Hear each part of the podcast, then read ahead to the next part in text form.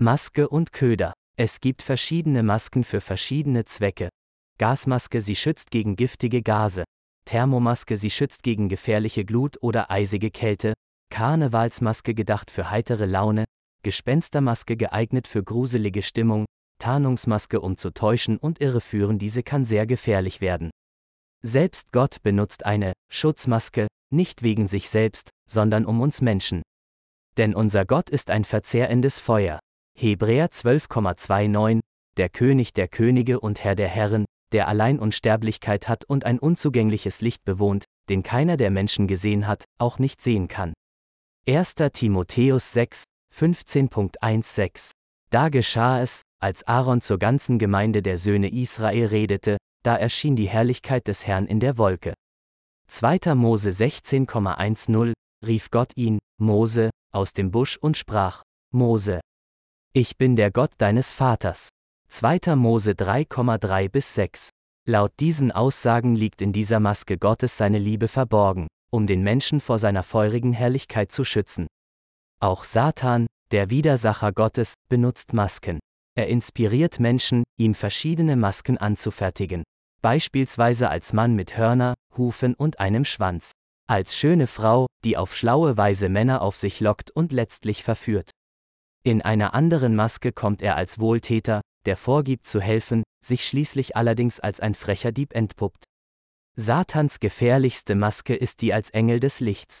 Auf schlaue Weise mischt er sich unter das Volk Gottes. Mit schönen und heiteren Worten leitet er dieses Volk von der Loyalität Gott gegenüber weg. Besonders erfolgreich ist es, wenn diese Maske durch einen Theologen oder Pastoren aufgesetzt wird, die vorgeben, gute Kenntnis über die biblischen Botschaften zu haben. Besonders gefährlich ist es, wenn Satan mit der Maske eines guten Freundes herbeikommt. Vertrauliche Gespräche hängt er letztlich an die große Glocke.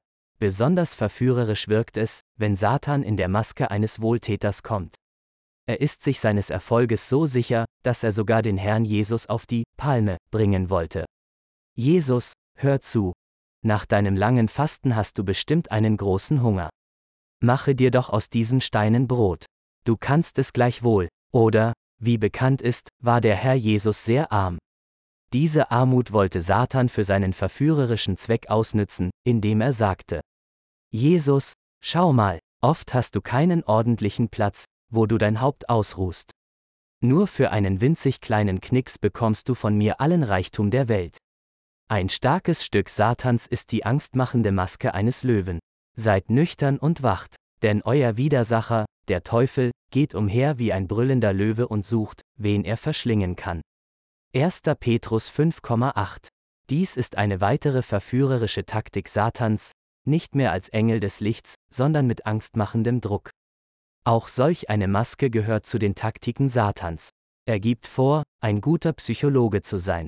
Er flüstert den Menschen ein, dass man es nicht schafft, nach dem Willen Gottes zu leben und hält einem alle Missgeschicke vor Augen, die in dem Lebenskampf, Gott treu zu sein, geschehen sind. Satan kommt nicht allein in einer Maske, sondern auch mit allerlei Ködern in seiner Hand.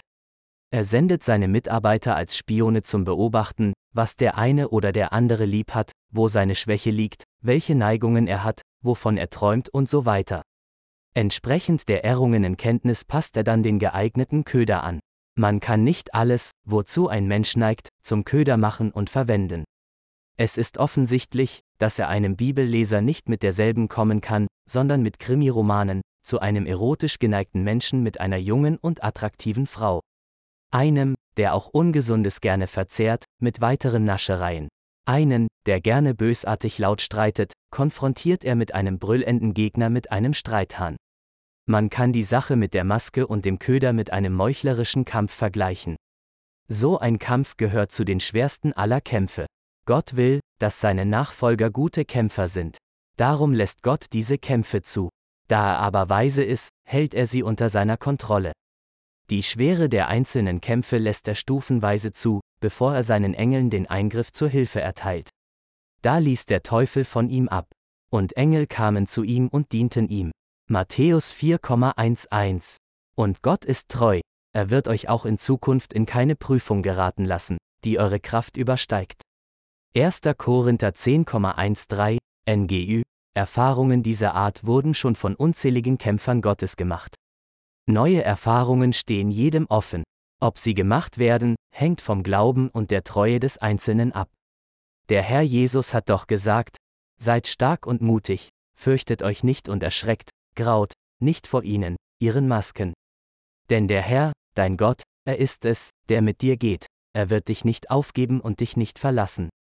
5. Mose 31,6 Versuche und probiere es immer wieder, Satan die Maske rechtzeitig von seinem Gesicht abzuziehen, niederzureißen, zu allerletzt zu entlarven und zu enthüllen, wer er tatsächlich ist und welches Spiel er treibt.